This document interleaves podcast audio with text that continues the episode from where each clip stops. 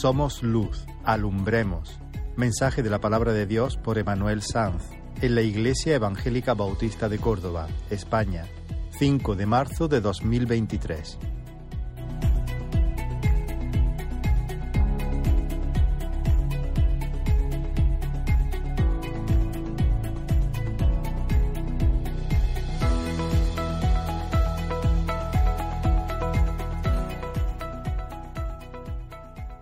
Quiero que me acompañéis en esta mañana a eh, libro de Mateo, al capítulo 5, y vamos a estar leyendo los versículos del 1 al 16. Mateo capítulo 5, versículos del 1 al 16. Dice así la palabra del Señor, viendo la multitud, subió al monte y sentándose vinieron a él sus discípulos, y abriendo su boca les enseñaba diciendo, Bienaventurados los pobres en espíritu, porque de ellos es el reino de los cielos. Bienaventurados los que lloran, porque ellos recibirán consolación. Bienaventurados los mansos, porque ellos recibirán la tierra por heredad. Bienaventurados los que tienen hambre y sed de justicia, porque ellos serán saciados. Bienaventurados los misericordiosos, porque ellos alcanzarán misericordia. Bienaventurados los de limpio corazón, porque ellos verán a Dios. Bienaventurados los pacificadores, porque ellos serán llamados hijos de Dios. Bienaventurados los que padecen persecución por causa de la justicia, porque de ellos es el reino de los cielos. Bienaventurados sois cuando por mi causa os vituperen y os persigan y digan toda clase de mal contra vosotros mintiendo. Gozaos y alegraos, porque vuestro galardón es grande en los cielos, porque así persiguieron a los profetas que fueron antes de vosotros. Vosotros sois la sal de la tierra, pero si la sal se desvaneciere, ¿con qué será salada? No sirve más para nada, sino para ser echada fuera y hollada por los hombres. Vosotros sois la luz del mundo. Una ciudad asentada sobre un monte no se puede esconder, ni se enciende una luz y se pone debajo de un almud, sino sobre el candelero y alumbra a todos los que están en casa. Así alumbre vuestra luz delante de los hombres, para que vean vuestras buenas obras y glorifiquen a vuestro Padre que está en los cielos. Vamos a orar. Señor, gracias por tu palabra, Señor. Reconocemos, Señor, nuestra dependencia de ti, Señor. Dependemos de ti, Señor, para hablar, para escuchar, para entender, Señor. Dependemos de tu espíritu si queremos que pase algo, Señor, cuando abrimos tu palabra. Así que te pedimos, Señor, que tu Espíritu esté con nosotros, que tu Espíritu nos abra la mente, nos abra el corazón para recibir lo que tú tienes para nosotros. En el nombre de Jesús. Amén. El pasaje que hemos leído constituye la introducción del Sermón del Monte, donde Jesús lo que va a hacer es hablar acerca del reino de Dios, acerca de los estándares del reino. Y lo primero que hace en estos versículos que, hemos visto es describir a los que son los ciudadanos del reino, a los que él llama los bienaventurados. Básicamente lo que él hace es desgranar cuáles son los fundamentos de carácter que subyacen en la forma de conducirse de aquellos que son los ciudadanos del reino. Y esas son las bienaventuranzas que hemos leído. Y después hay una serie de versículos donde se nos habla de qué se espera de los ciudadanos del reino. En el último versículo que hemos leído, el versículo 16, Jesús termina haciendo un llamado claro que engloba estos dos puntos y que básicamente constituye el meollo, el núcleo, el centro de lo que quiero traer en esta mañana con vosotros.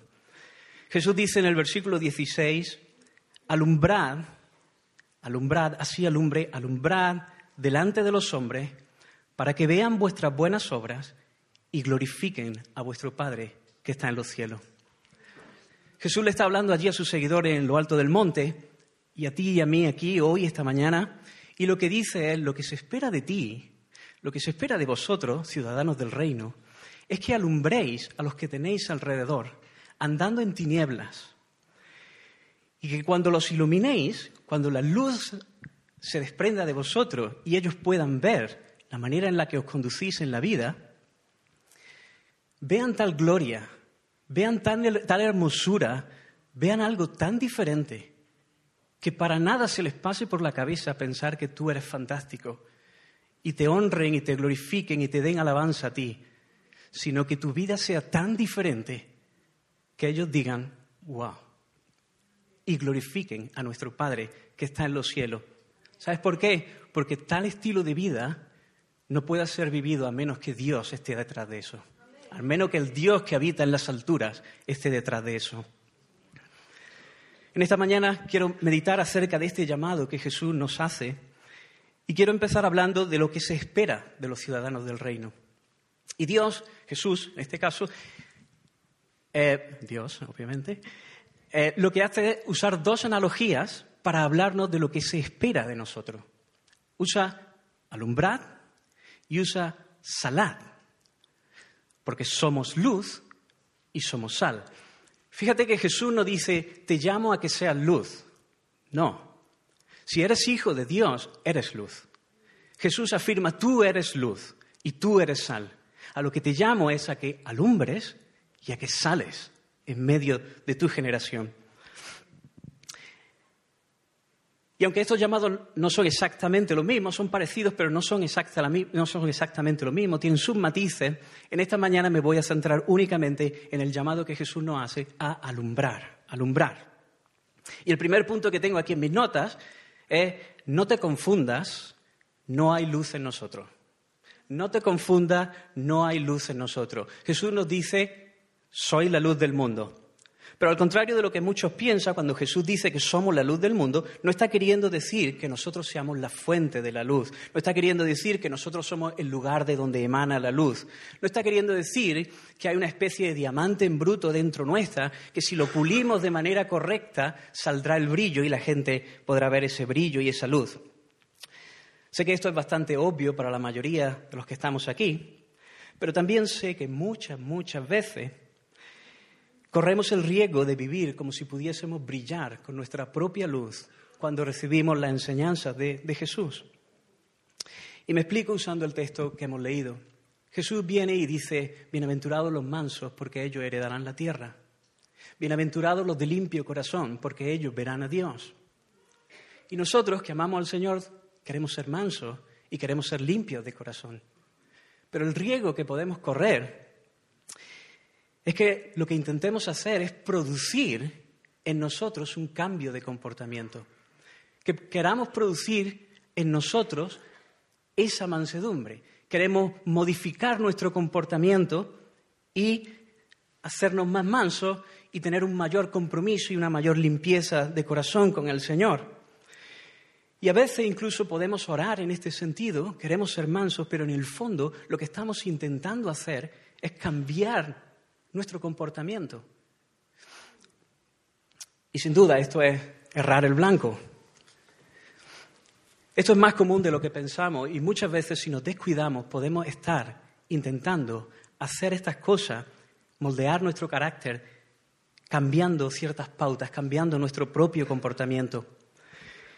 La forma, digamos, más extrema de este tipo de mentalidad es lo que lo que se conoce como el cristianismo liberal, cuyos líderes piensan que lo que el hombre necesitaba y lo que el hombre necesita era un gran maestro, un gran maestro moral, que viniese y nos enseñase, ¿no? y ellos piensan que el Sermón del Monte es la enseñanza de Jesús destilada para enseñarnos a cómo extraer esa luz de nosotros mismos, para extraer esa virtud ese bien que es inherente a nosotros por el simple hecho de ser criaturas de Dios hechas a su imagen y semejanza. Y por lo tanto, desde sus púlpitos predican cosas como estas, mensajes centrados en la moralidad, en la ética, estrategias a seguir para ser mejor persona, eh, estrategias o qué hacer para ayudar a los necesitados, pautas que debes implementar eh, para, para, ser fuerte en el momento de la adversidad, para el momento de la prueba. Se escriben libros titulados como Lo mejor de ti, siete pasos para mejorar tu vida diaria. Tu mejor vida ahora. Escucha la cita de un pastor norteamericano de este movimiento. Él dice, hay un, ganador en ti. Fuiste creado para ser exitoso, para conseguir tus metas, para dejar tu marca en esta generación. Tienes grandeza en ti. La clave es sacarla. Hermano, esta forma de pensar no es más que mundanalidad estéril, con pinceladas de cristianismo. ¿Y sabes por qué es mundanalidad? Porque lo que ofrece es básicamente lo mismo que el mundo ofrece. Y déjame darte dos ejemplos. Uno, desde la perspectiva de una visión un poco más racional desde la psicología, la psicología moderna. ¿Qué es lo que hace la psicología? Básicamente lo que hace la psicología es decirnos que necesitamos ciertas pautas, pautas de comportamiento, pautas de pensamiento, para extraer lo mejor de nosotros. Eso es lo que hace la psicología clínica, básicamente. Coge a personas que están con ciertos eh, eh, problemas mentales, estudian qué pautas llevan ese tipo de personas, hacen su análisis estadístico, científico, y entonces dicen, si sigues estas pautas tendrás estos problemas. Cojamos a aquellos que tienen una manera correcta de comportarse en la vida, y entonces si tomamos estas pautas tendremos, seremos, estaremos sanos, digamos, en, diferentes áreas. Y entonces la psicología básicamente lo que hace es lo mismo, ofrecernos pautas, maneras de pensar, para sacar una luz en nosotros, para mejorar nuestro propio yo. Y la otra, que está muy de moda en nuestra sociedad ahora, son la meditación, las religiones orientales. No sé si habéis escuchado a muchos famosos o famosuchos, o como queráis llamarlo, hablando de que los seres humanos son seres de luz. Ahora se ha puesto de moda esa palabra. Somos seres de luz. ¿no? Y entonces lo que ofrecen son técnicas de meditación, de relajación, para poder sacar lo mejor que hay en nosotros para sacar tu mejor yo. Así que en estos tres casos, tanto en el pseudocristianismo centrado en la moralidad, la psicología con sus pautas de comportamiento y las religiones orientales y la meditación, el objetivo es el mismo, la mejora del yo, la mejora de tu vida. Pero la palabra del Señor deja muy claro que la luz, que la luz, o lo que es lo mismo, la vida, porque la palabra usa estas dos palabras a veces casi de manera intercambiable, la luz y la vida. La vida es la luz y la luz es la vida. Es algo externo a nosotros y por lo tanto no hay vida que mejorar en nosotros. Así que si te ofrecen estrategias para mejorar tu vida, no vas a llegar a ningún sitio. No importa que sea desde un púlpito, desde una clínica o desde una consulta de alguna religión rara. Jesús dijo, Jesús dijo, yo soy la luz del mundo. Yo soy la luz del mundo. El que me sigue no andará en tinieblas, sino que tendrá, tendrá la luz de la vida. Yo soy la luz del mundo.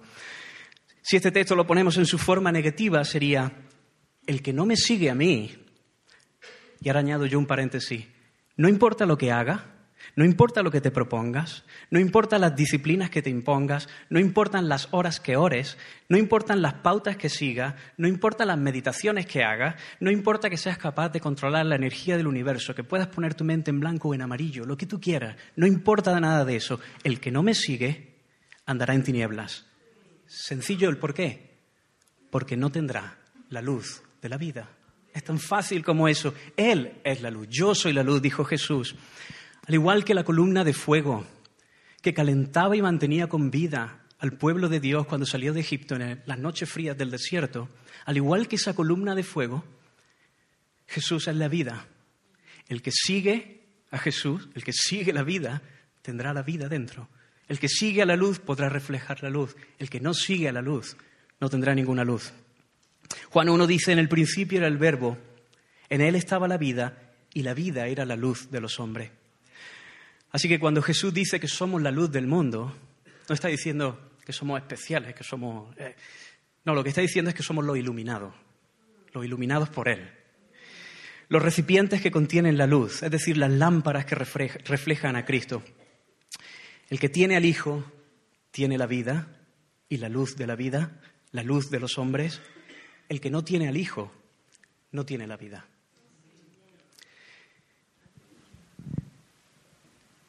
Entonces, para, tener la luz hay que seguir a Cristo. Pero ¿qué significa seguir a Jesús? ¿Qué significa tener al Hijo? En el tiempo de Jesús, cuando Jesús hablaba estas palabras, sus oyentes sabían exactamente a lo que se estaba refiriendo cuando él le decía, el que me sigue. Seguirle no era ir a la iglesia el viernes y el domingo e intentar vivir de la mejor manera posible el resto de la semana. Seguirle era dejarlo todo. Era dejar la antigua vida atrás y comenzar una nueva vida en la que Él dice qué se hace cómo se hace, dónde se hace y cuándo se hace.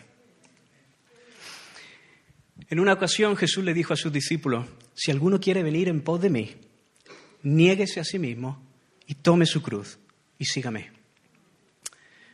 Así que hermanos, seguirle no es vivir una vida casi entera para el Señor. ¿Recuerdas al joven rico? Cuando se le acercó a Jesús queriendo seguirle y le dijo que él cumplía todos los mandamientos, y Jesús dijo, ah, bien, entonces te falta solo una cosa. Ve, vende todo lo que tienes, dalo a los pobres y entonces podrás seguirme. Y entonces dice la palabra que se fue triste porque tenía mucha riqueza. Lo que nos está diciendo la palabra es que se fue triste porque Dios le puso el dedo en la llaga y él se dio cuenta de que en realidad no cumplía todos los mandamientos. De hecho, no cumplía el más grande de todos los mandamientos. Amarás al Señor tu Dios con todo tu corazón, con toda tu alma y con toda tu mente. Hermanos, para tener la luz hay que seguir a Cristo. Y seguir a Cristo implica amarle por encima de todo. Por encima de todo. Y aquí quería hacer un paréntesis porque no quiero que nadie tenga la impresión de que es, estoy hablando de la perfección. Lo que estoy hablando es de sinceridad, de sinceridad de corazón. El amor verdadero de nuestra parte, porque el, verdadero amor no falla, ese es el amor de Cristo. Pero el amor verdadero de nuestra parte sí que puede fallar. Y de hecho falla muy, muy, muy, muy, muy a menudo, desgraciadamente. Pero el, el, que está enamorado de Cristo siempre volverá al objeto de su amor, siempre volverá a Él. Así que lo que estoy hablando aquí es de sinceridad, es de que tú sabes en lo profundo de tu corazón que tú amas al Señor por encima de todas las cosas. Y cuando falla, te duele.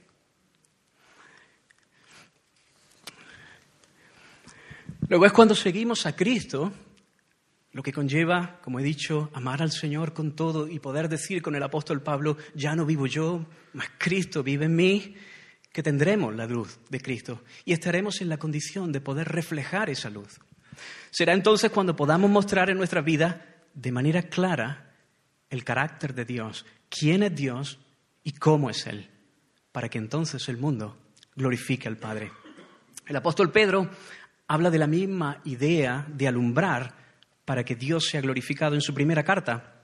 Cuando dice, primera de Pedro capítulo 2, mas vosotros sois linaje escogido, real sacerdocio, nación santa, pueblo adquirido por Dios, pueblo adquirido por Dios para, para que anunciéis las virtudes de aquel que os llamó de las tinieblas a su luz admirable, para que anunciéis las virtudes de aquel que os llamó. Y luego él sigue diciendo, ¿cómo, ¿cómo vas a hacer esto? ¿Cómo vas a hacer esto?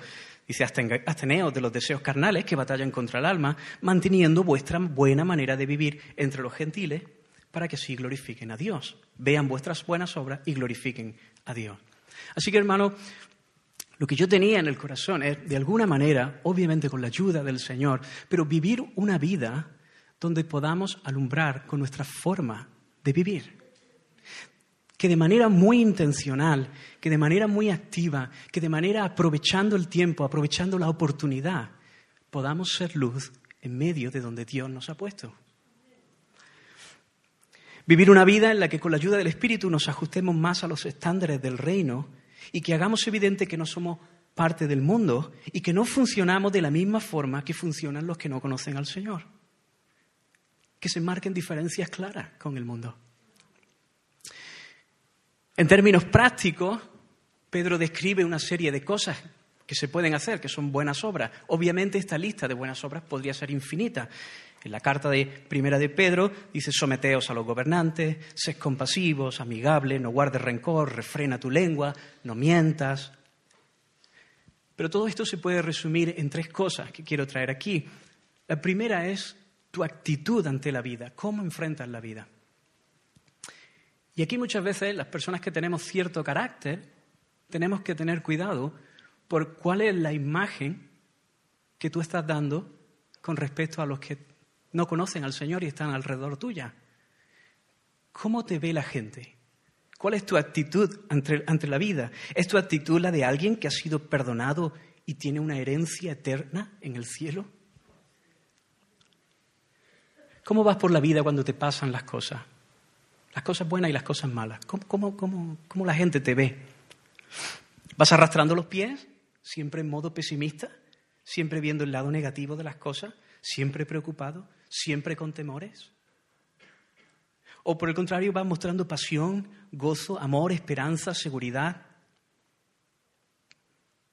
La manera en la que tú enfrentas la vida dice mucho de quién es Cristo para ti. La segunda cosa son tus palabras. Tus palabras, no solo las palabras que dices con tu boca, sino también las palabras que tipeas, las que tipeas en el ordenador y las que tipeas con tu móvil, redes sociales, etc. Jesús dijo, de la abundancia del corazón habla la boca. Y Proverbio 18 dice, muerte y vida están en poder de la lengua. Nuestras palabras, la manera en la que nosotros nos expresamos, lo que sale de dentro de nosotros, es una herramienta para crear guerra, destrozar familia, arruinar amistades, pero al mismo tiempo también para traer restauración, edificar una familia, fortalecer amistades. Muestran tus temas de conversación, muestra lo que hablan, lo que escribes, lo que escriben en redes sociales, lo que sale de ti.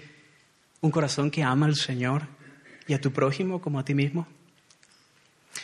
Hemos dicho tu actitud, tus palabras y lo último, tus acciones y reacciones. Cuando hablo de acciones, me refiero a qué te acciona, qué hace que te muevas, cuál es la fuerza motriz que te mueve, a qué le dedicas el tiempo que ocupa la mayor parte de tu energía.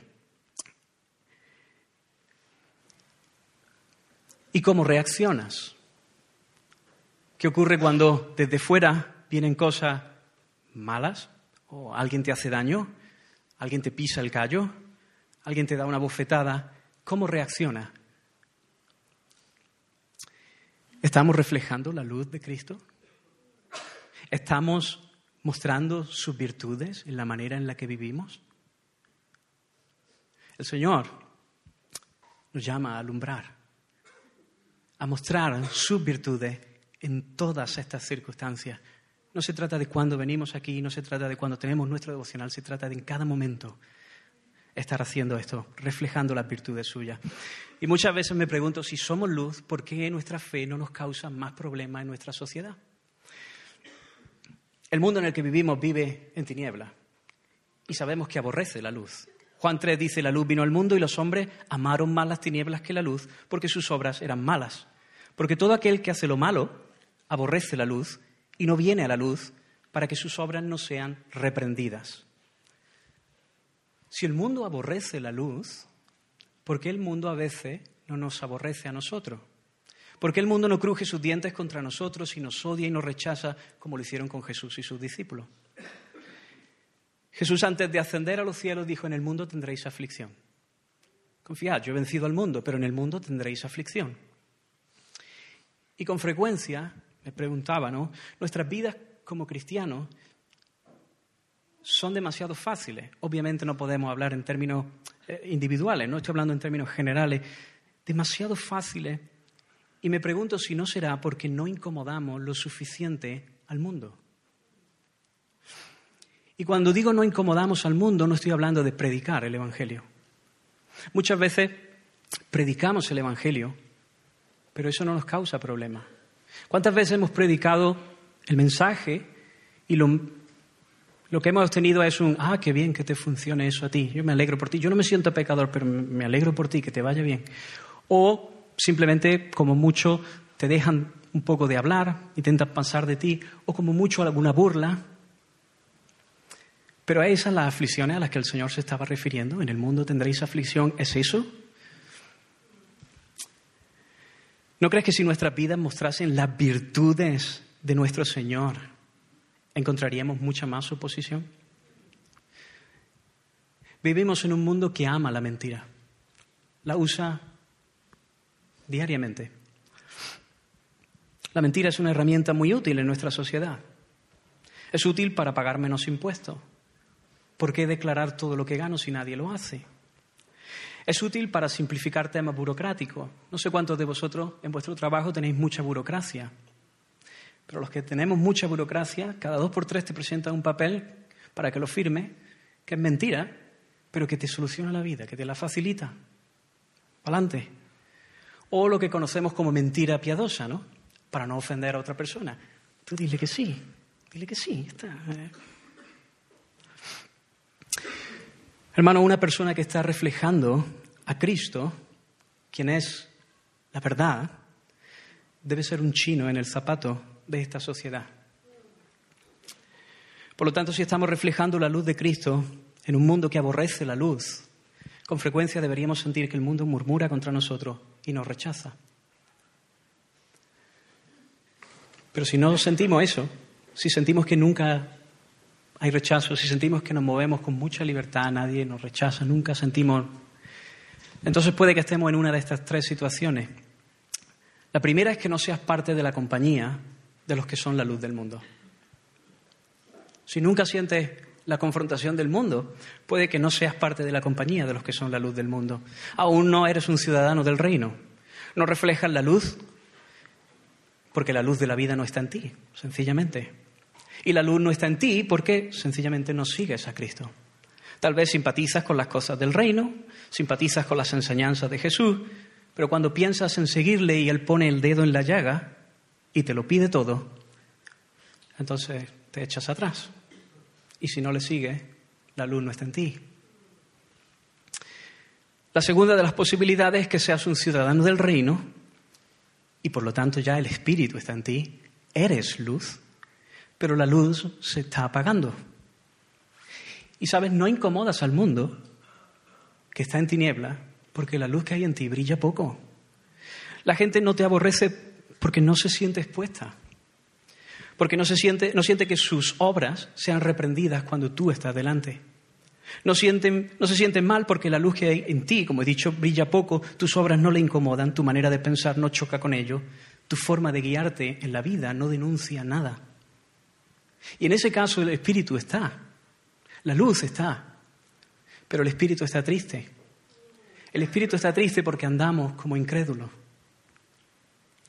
Y obviamente el espíritu, cuya misión en nosotros es mostrar a Cristo, está entristecido.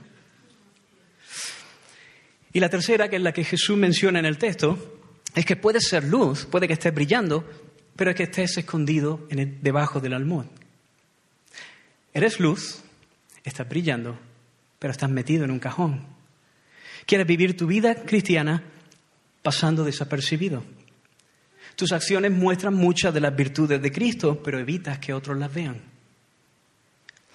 Vives una vida íntegra, pero no quieres destacar para que no me critiquen.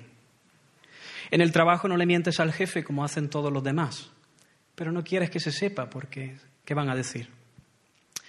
Buscas la excelencia en el trabajo, quieres hacer las cosas bien hechas como para el Señor pero no quieres que se sepa porque si no vas a exponer al vago, al perezoso, y entonces te van a criticar. Tus ideas están claras en tu mente, pero evitas meterte en conversaciones donde se menosprecia lo que es verdadero, justo y bueno, para evitar que también se te menosprecie a ti. Y hermano, me atrevería a decir que todos pasamos por esa circunstancia. Todos pasamos en algún momento por eso, mucho más creo yo de lo que nos gustaría, y es porque tenemos miedo, tenemos temores y nos hacen escondernos. Lo que el Señor nos está diciendo en esta mañana es, no se enciende una luz y se pone debajo de un almud, sino sobre el candelero, para que alumbre a todos los que están en la casa. Hermano, Cristo nos ha llamado y ha puesto su espíritu en nosotros para que su luz, para que su vida sea vista.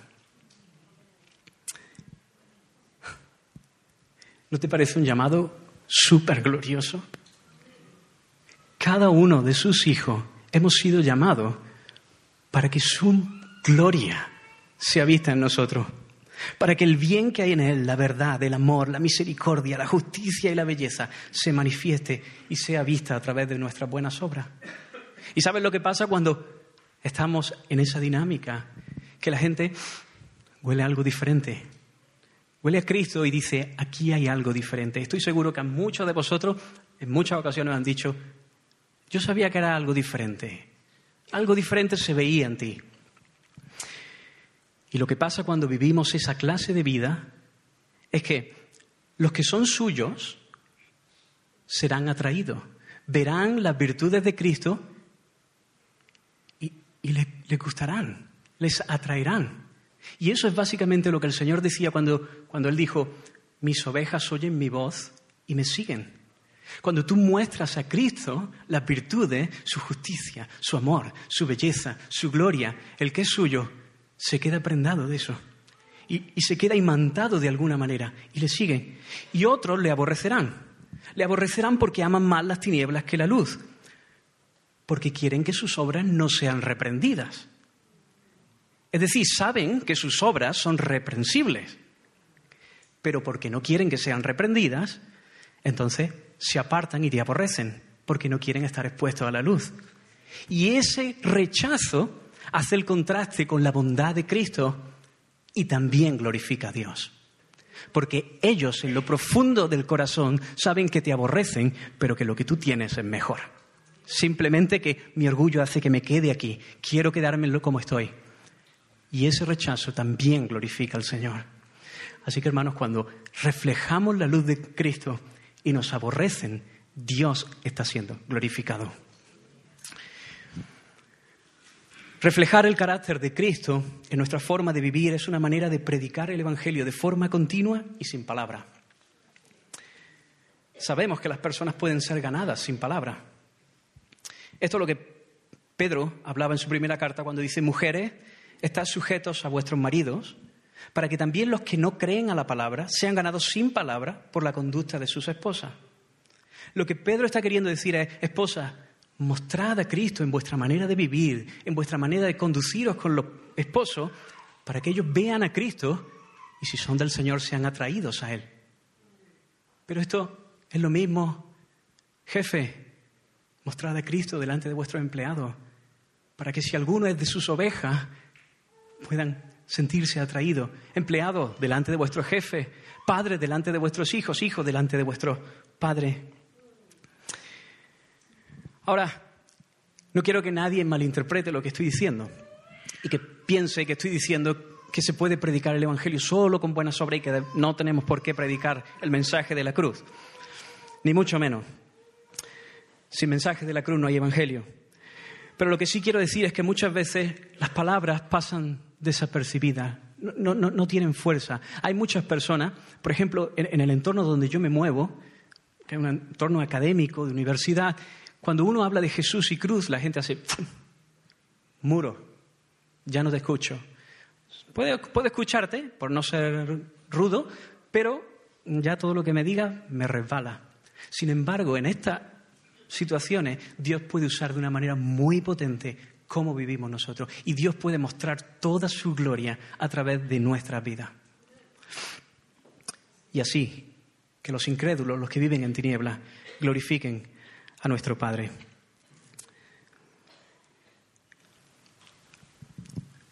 El Evangelio es básicamente esto, que el reino de Dios se ha acercado.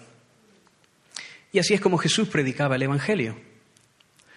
Marcos capítulo 1, versículos 14 y 15 dice, Jesús vino a Galilea predicando el Evangelio del reino de Dios, diciendo, el tiempo se ha cumplido y el reino de Dios se ha acercado.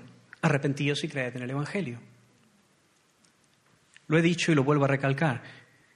La cruz de Cristo es esencial para el Evangelio, pero Jesús predicaba el Evangelio sin mencionar la cruz.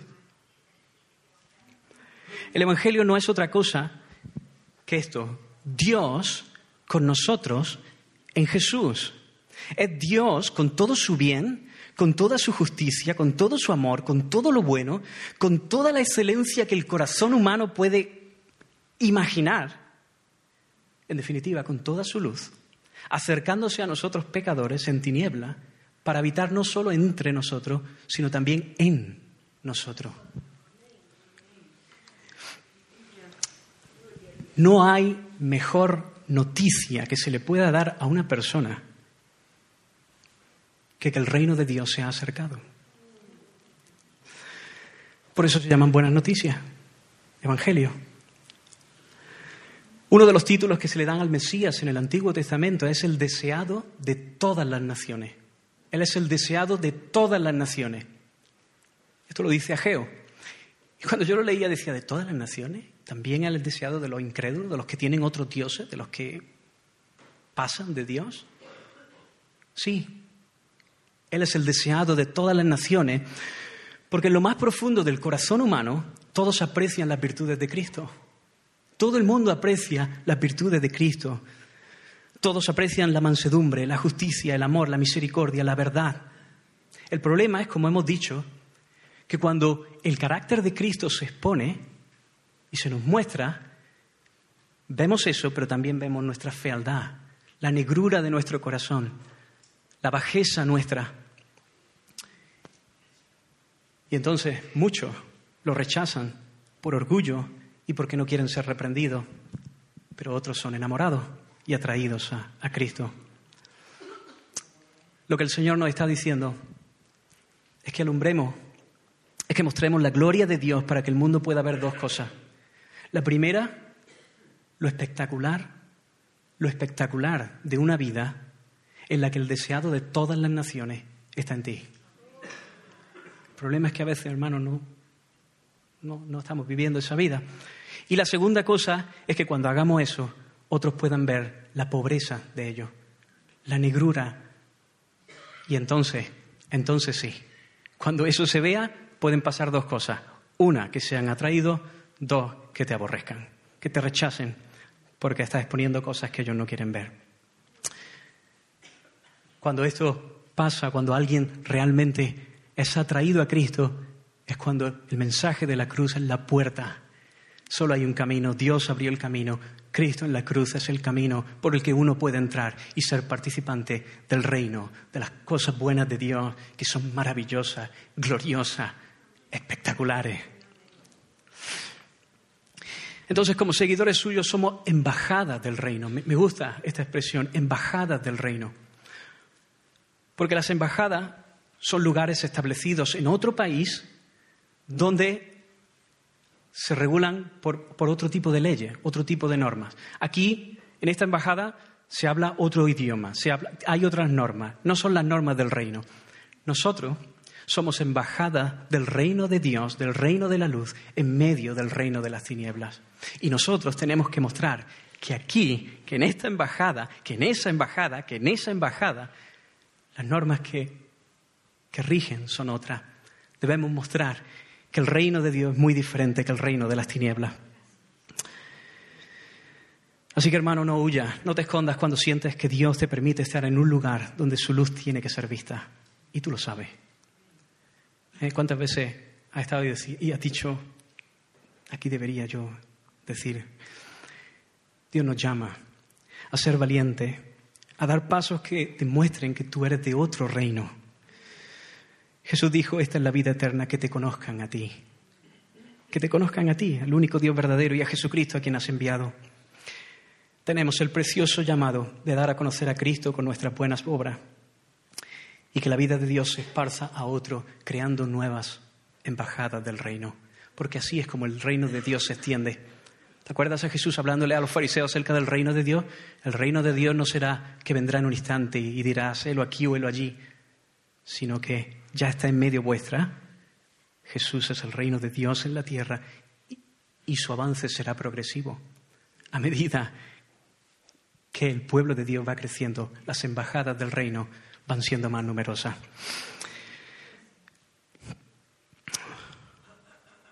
Entonces, hasta aquí lo que hemos visto es que hemos sido llamados a alumbrar para que se vean vuestras, nuestras buenas obras y Dios sea glorificado. Pero que para alumbrar necesitamos luz que no está en nosotros, no hay vida en nosotros. Solo la tiene aquel que sigue a Jesús. Para tener luz hay que seguir a Jesús.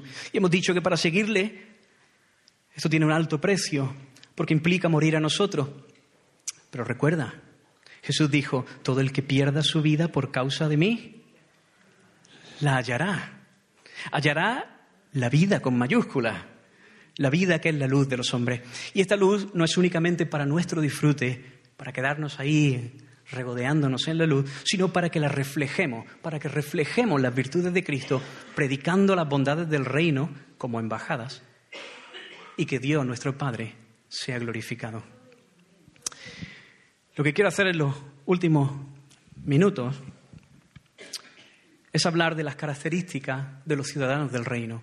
Habíamos dicho que Jesús hace en este pasaje dos cosas. Primero, degranar las características de los ciudadanos del reino y después decir lo que se esperaba de ellos. Lo que quiero ahora es que veamos qué es lo que Jesús, a qué Jesús se está refiriendo cuando dice vosotros sois la luz del mundo. Ese vosotros viene precedido por una serie de características.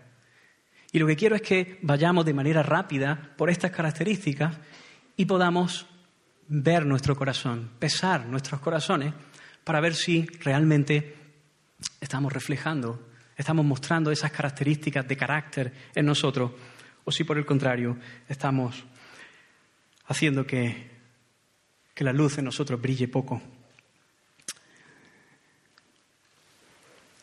Al principio de nuestro texto hemos leído las ocho bienaventuranzas. Estas ocho bienaventuranzas están divididas en tres bloques. El primer bloque, las dos primeras bienaventuranzas, se corresponden con aquellas características de los que son, son características para entrar a, formar parte del reino. ¿vale? Las dos primeras son los pobres de espíritu y los que lloran. Los pobres de espíritu, bienaventurados los pobres de espíritu, porque de ellos es el reino de los cielos, y bienaventurados los que lloran, porque recibirán consolación. Básicamente, hermano, lo que hemos dicho antes, cuando el que no pertenece al reino ve la gloria de Cristo, por ejemplo, en otra persona, se siente atraído. Pero cuando se siente atraído, hemos dicho que lo que ocurre es que la, gloria de Cristo es vista, pero al mismo tiempo la fealdad de nuestros corazones también es vista. Y entonces, ¿qué le ocurre? Que se da cuenta de la pobreza de espíritu que hay.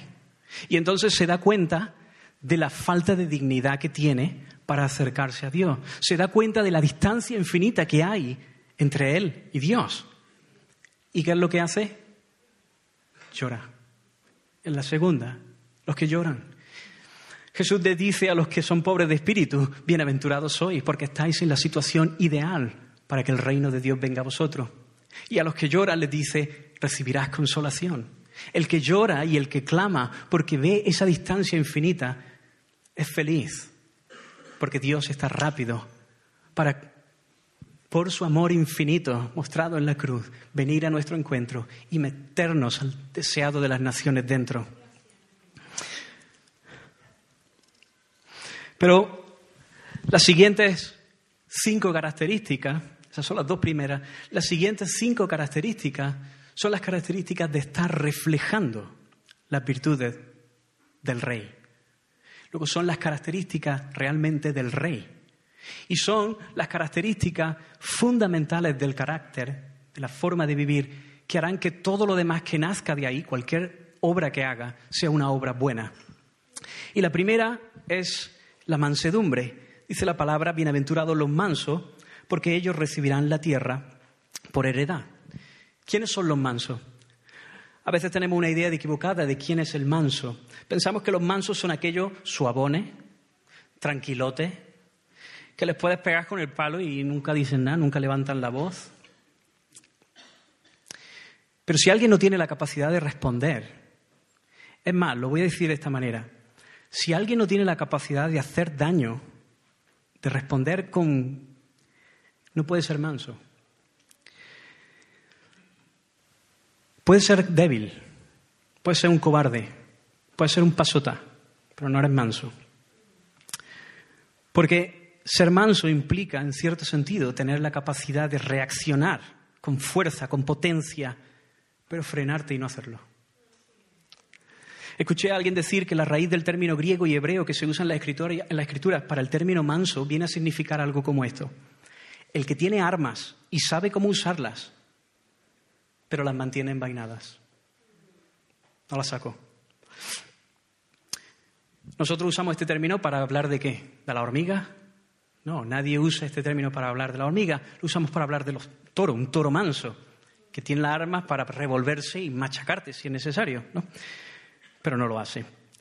Luego los mansos son aquellos que en circunstancias en las que sería entendible y a lo mejor hasta justo reaccionar incluso con cierta agresividad, pueden controlar por la obra del Espíritu, su comportamiento y esperar en el Señor y sujetarse a Él. Alguien te ha hecho una injusticia muy grave, pero no te tomas la justicia por tu mano. No sacas tu espada y te pones a rebanar cabeza, sino que esperas en que Dios haga justicia. Eso es ser manso. ¿Y sabes por qué los ciudadanos del reino son mansos? Porque el rey del reino es el manso sobre los mansos. Jesús, el Todopoderoso, el Todopoderoso dice Isaías, como cordero fue llevado al matadero y como oveja delante de sus trasquiladores inmudeció y no abrió su boca. Mira a Jesús ante Pilato. Está allí, delante de un hombre, el Dios, el verbo, el que era desde el principio.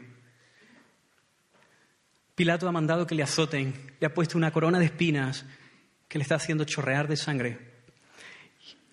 Y entonces Pilato le dice, ¿de dónde eres tú? Y dice la palabra que Jesús no le da respuesta. Y entonces Pilato se viene arriba y le dice, ¿a mí no me hablas? ¿No sabes que tengo autoridad para crucificarte y que tengo autoridad para soltarte? Y entonces respondió Jesús, sí, es verdad, tienes autoridad, pero ninguna autoridad tendrías contra mí si no te fuese dada de arriba. Esa es la actitud de alguien manso. Los mansos saben que Dios controla. Los mansos saben que Dios reina y por eso los mansos pueden ser fácilmente tratados por el Señor y moldeados por las circunstancias. Y por eso Jesús dice, los mansos serán los que heredarán la tierra. La segunda es que aman, buscan y aman la justicia. Bienaventurados los que tienen hambre y sed de justicia, porque ellos serán saciados. Y me gusta como lo dice, tienen hambre y sed, hambre y sed. Me gusta porque el hambre y la sed son necesidades fisiológicas que si tú no tienes cubierta, ya no te puedes preocupar de otra cosa. El hambre y la sed tienen que, que estar cubiertas. Y lo que Jesús está diciendo aquí es para esto, para estos ciudadanos del reino, la justicia es fundamental. Y no la justicia como este mundo ama la justicia. Justicia para todos menos para mí. ¿Eh? Cuando me toca mi bolsillo, ya la justicia no. Cuando toca mi familia, ya la justicia, bueno, podemos pasar sin la justicia. No, esto tienen hambre y sed de justicia.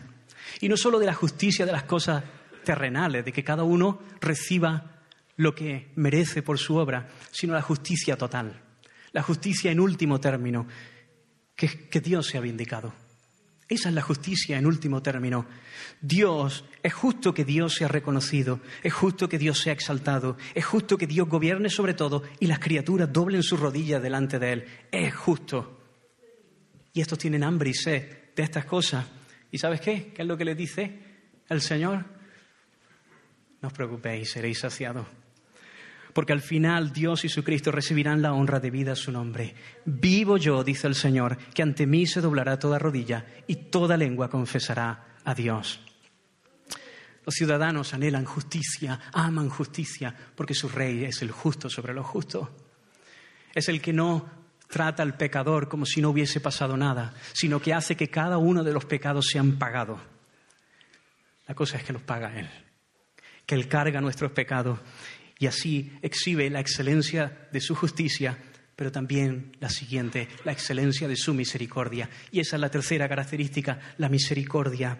Bienaventurados los misericordiosos, porque ellos alcanzarán misericordia.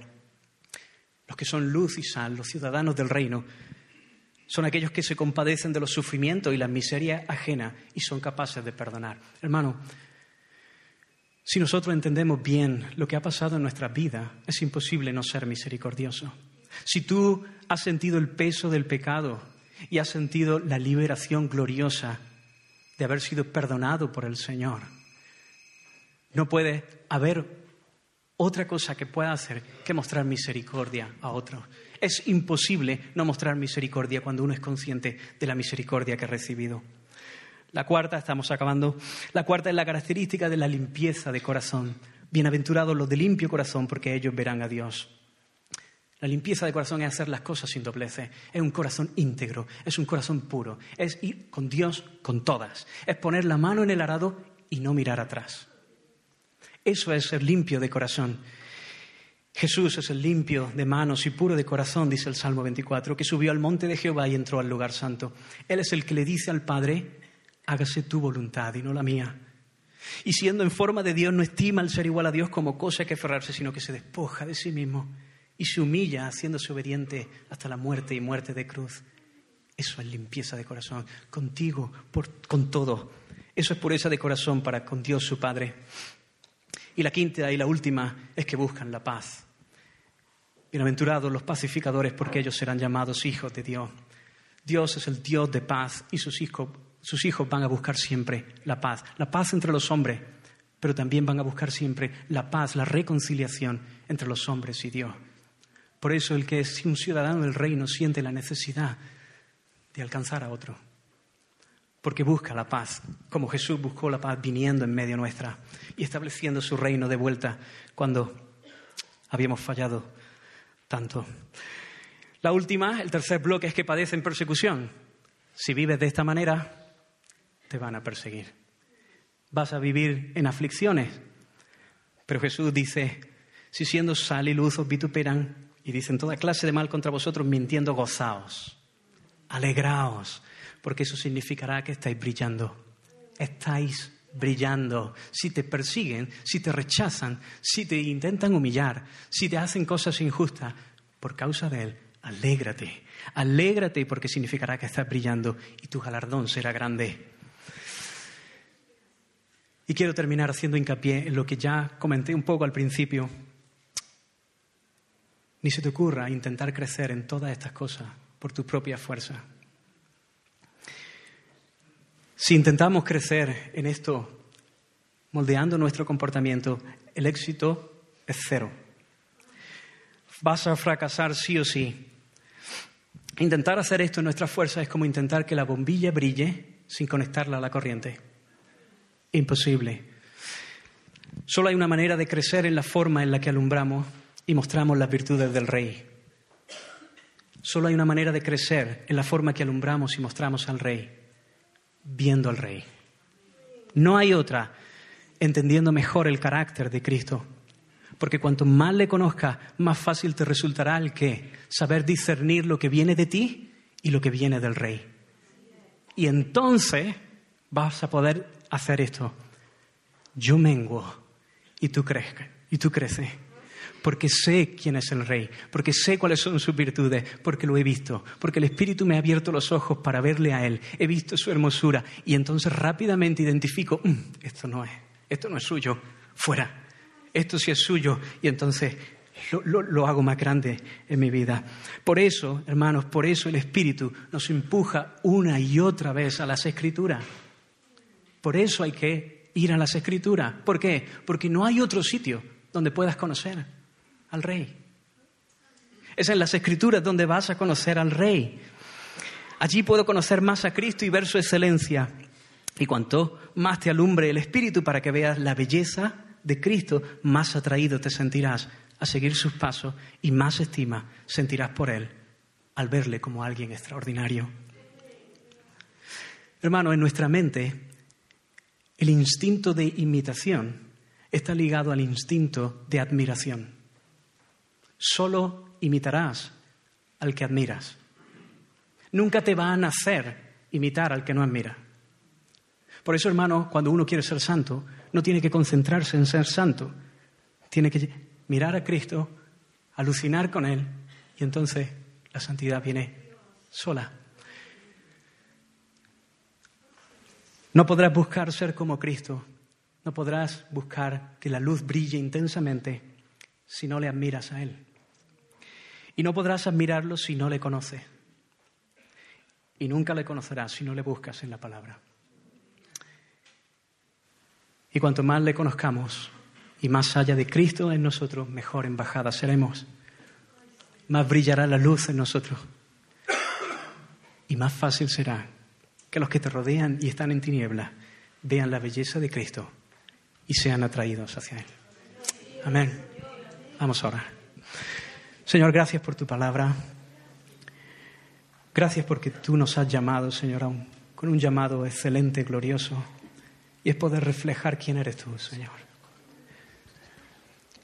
Te necesitamos, necesitamos tu espíritu. Necesitamos verte.